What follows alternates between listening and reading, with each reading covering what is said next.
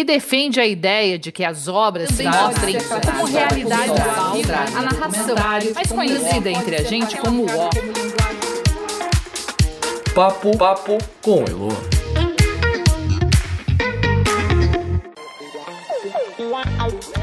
Olá pessoal, tudo bem? O nosso papo ainda é sobre modos de representação em documentário. De novo. Pois podem acreditar. Essa coisa de modos de representação permite que a gente compreenda melhor as várias possibilidades narrativas de uma obra. Por isso, respira aí e se liga no papo de hoje.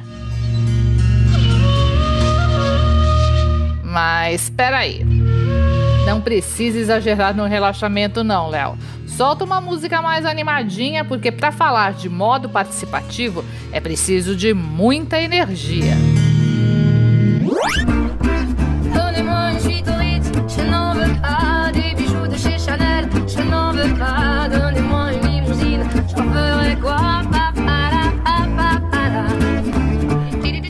Documentário participativo está relacionado ao chamado cinema verdade francês, que defende a ideia de que as obras se mostrem como realidades fílmicas e não retratos objetivos da realidade.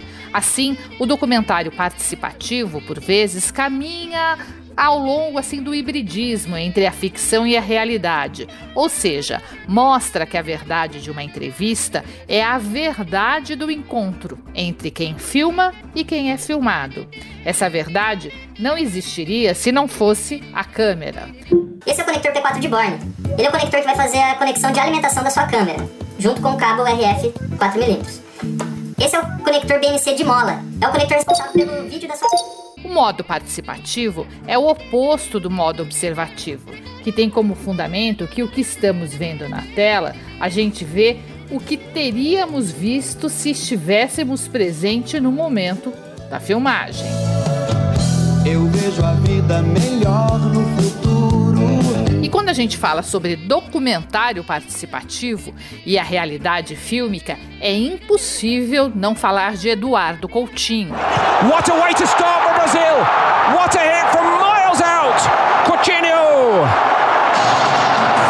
Brazil leading the World Cup. Considerado por muitos o maior documentarista da história do cinema brasileiro. Eu me incluo nessa galera também. E em meio ao isolamento social, eu convidei o professor e produtor Valdir Boffetti. Oi! Oi! Olá! Agora foi, né? Cada um da sua casa, mas ambos juntos na admiração por Eduardo Coutinho. Valdir, primeiro assim, super obrigada pela gentileza em papear comigo mesmo à distância. E eu já te pergunto, qual seria a verdade na obra de Eduardo Coutinho?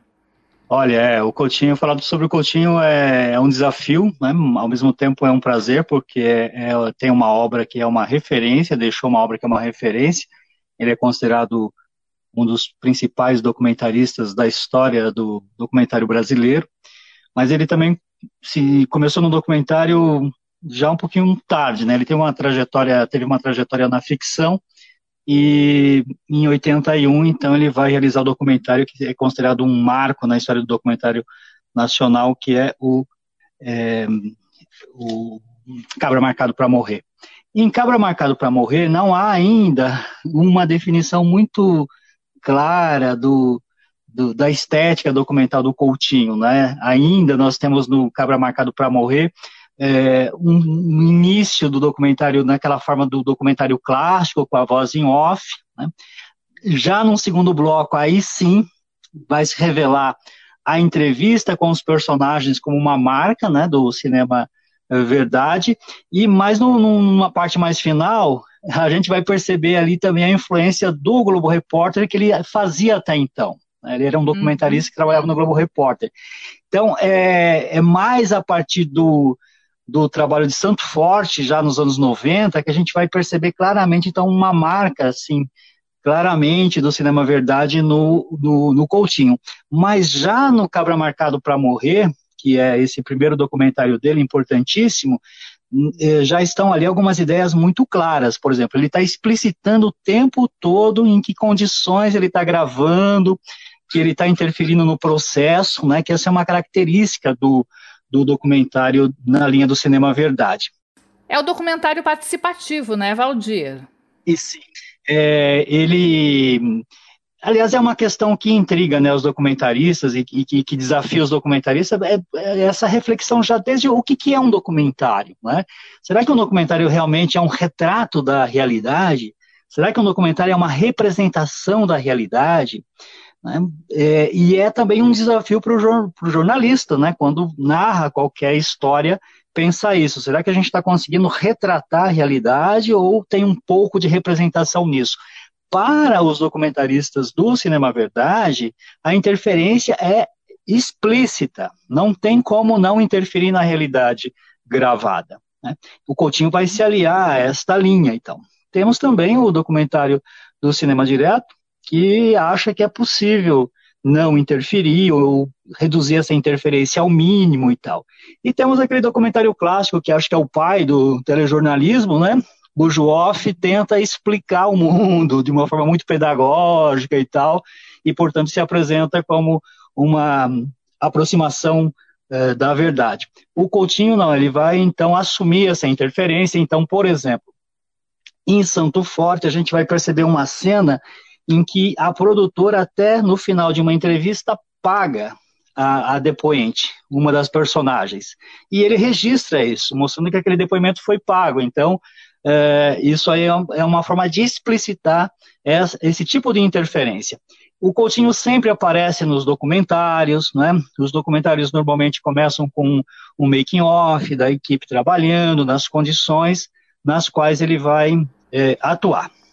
Ele deixa claro aí, né, Valdir, qual é o papel dele naquela história. Exatamente. Então ele assume que está interferindo na realidade, que portanto aquela realidade gravada, captada, será uma realidade modificada pela presença da câmera, é? pela presença da equipe. Valdir, você sempre costuma dizer que o Coutinho nos instiga e nos ensina muito. Por quê? Porque uh, o Coutinho se transformou no cineasta da palavra falada. Então, ele é o cineasta, ele é o documentarista do diálogo, da conversa, o sujeito que ouve gente real, né? Ele não está preocupado em ouvir celebridade, especialista. Todos os trabalhos dele são com pessoas populares, não é? Ele tem um, um, um, outro ensinamento dele, assim, não é possível falar de tudo, então ele faz um recorte normalmente geográfico é a favela da, da Babilônia, é a, o sítio do Araçás, no interior da Paraíba, são os moradores do edifício Master, exatamente. Então, assim, este é, universo bem recortado. Agora, depois de recortado esse universo, assim, geograficamente, aí ele não tem uma temática muito definida, porque ele conversa com as pessoas sobre tudo. Né? É, por exemplo, em O Fim e o Princípio, que é um documentário rodado lá na zona rural da Paraíba, acho que é o único documentário que ele fez na. Acho não, foi o único documentário que ele fez fora dos centros urbanos. Ele pergunta as pessoas sobre tudo, sobre a vida, a morte, então não tem assim um tema muito claramente definido. Em Santo Forte está mais claramente definido ali a questão da religiosidade, do sincretismo e tal, né? mas mesmo assim muito aberto para ouvir. Então, este é o primeiro ensinamento do Coutinho, né? A relação com o outro, a relação com o personagem, a relação com a fonte, né? Que o jornalista lida com isso o tempo todo.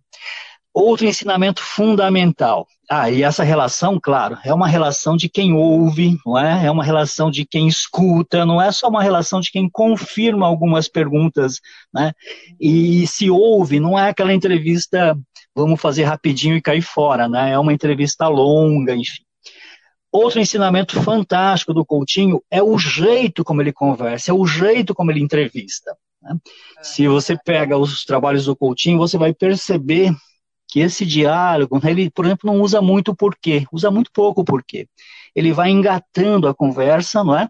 E isso vai dando realmente um, um, um ar de, de, muita, de, de muita uh, familiaridade com a, de muito entrosamento, né, de muita empatia. O Coutinho se sentia muito à vontade entre o povo, né, Valdir? Eu não me lembro de celebridades ou especialistas nos filmes dele. Não, não tem especialistas nos trabalhos do Coutinho. Tanto que, por exemplo, durante a campanha eh, eleitoral de 2002, eh, dois documentaristas estavam trabalhando ao mesmo tempo o João Moreira Salles, que na verdade financia exatamente excelente documentarista, né? Ficou um tempo parado, agora uh, lançou aí há dois anos no Intenso Agora, depois de muito tempo parado, mas excelente, né? Além disso, ele é o produtor que permitiu que o Coutinho fizesse vários outros documentários.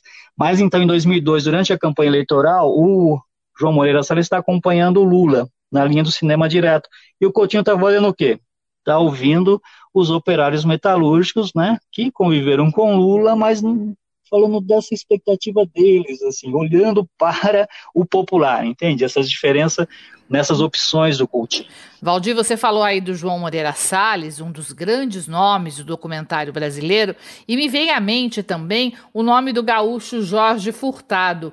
Além desses dois, quais outros cineastas da atualidade você poderia citar aí pra gente?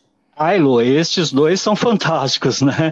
O, o, Jorge Furtado, por exemplo, tem um documentário que é Esta Não É a Sua Vida, no qual também, num curta, ali, 16 minutos, ele problematiza as questões fundamentais do documentário, né? Ele começa fazendo uma provocação sobre as pessoas populares que só aparecem na televisão quando fazem coisas extraordinárias, depois chega numa casa de Porto Alegre, num bairro qualquer de Porto Alegre, bate na porta e pergunta para a senhora que vem atendê-lo: A senhora já apareceu na televisão? A Noeli responde que não, e ele transforma a Noeli na, na, personagem do documentário dele. Então, assim, só, só este exemplo também do Jorge Furtado é fantástico, né? É anterior ao mercado de notícias, mas ele é extremamente provocativo, assim como Ilha das Flores, né? E o João Moreira Salles com o, os seus trabalhos também fantásticos, é, Notícias de uma Guerra Particular, que trata da violência no Rio. Né, é um documentário que todos deveriam assistir, porque é extremamente atual. E Santiago. Santiago é uma preciosidade também do João Moreira Salles. Né? Enfim, então, é, esses já são documentaristas que nos permitem uma excelente é, iniciação no documentário. Temos como a Maria Augusta, que trabalha na linha do cinema direto, que retrata assim de uma forma quase que intestina o funcionamento da justiça, da justiça criminal no Brasil, que é uma área assim pouco é, é, conhecida, né, desvenda a, o funcionamento da justiça, do, dos tribunais, dos fóruns, né, é uma referência também muito importante e tal. E ali a gente tem mu muitos documentaristas para citar, né? Mas eu acho que, como quem estuda literatura, começar pelos clássicos, né? Coutinho, João Moreira Salles, Jorge Furtado, já é um, é um bom começo aí para o pessoal que estiver é, se iniciando, tá? Valdir, foi uma delícia essa conversa, uma verdadeira aula, não só sobre Eduardo Coutinho, mas sobre a produção de documentário no Brasil. Super obrigada e até a próxima, hein? Penso que um sonho così non ritorni mai più. Mi dipingevo le mani e la faccia di blu. Que aula, né, minha gente? Lembrando que o Jorge Furtado, além de documentarista, é diretor e roteirista de longas como O Homem que Copiava e a comédia O Saneamento Básico de 2007, com um elenco de peso como Lázaro Ramos, Fernanda Torres e o hilário Wagner Moura, em uma cena antológica em cima de uma motocicleta ao som de uma música romântica italiana. Gente, quem não assistiu tem que ver, é diversão garantida, ainda mais nesse momento de isolamento social. E por falar em música italiana, aqui a gente está ouvindo a canção Volare, que é entoada por Gilberto Gil e a netinha dele, a Flor.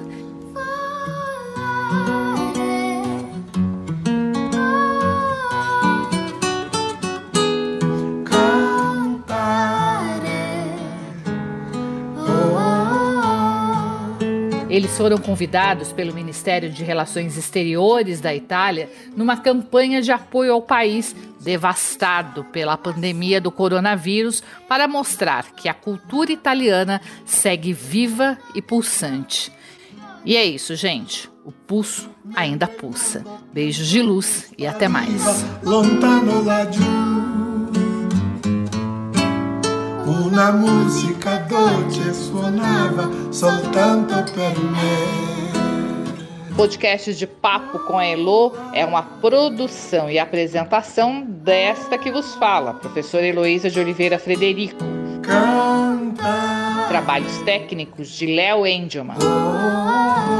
Suporte de Henrique de Oliveira Frederico que defende a ideia de que as obras se mostrem como realidade falsa, a narração, mais conhecida entre a gente como o. Papo, papo com Elo.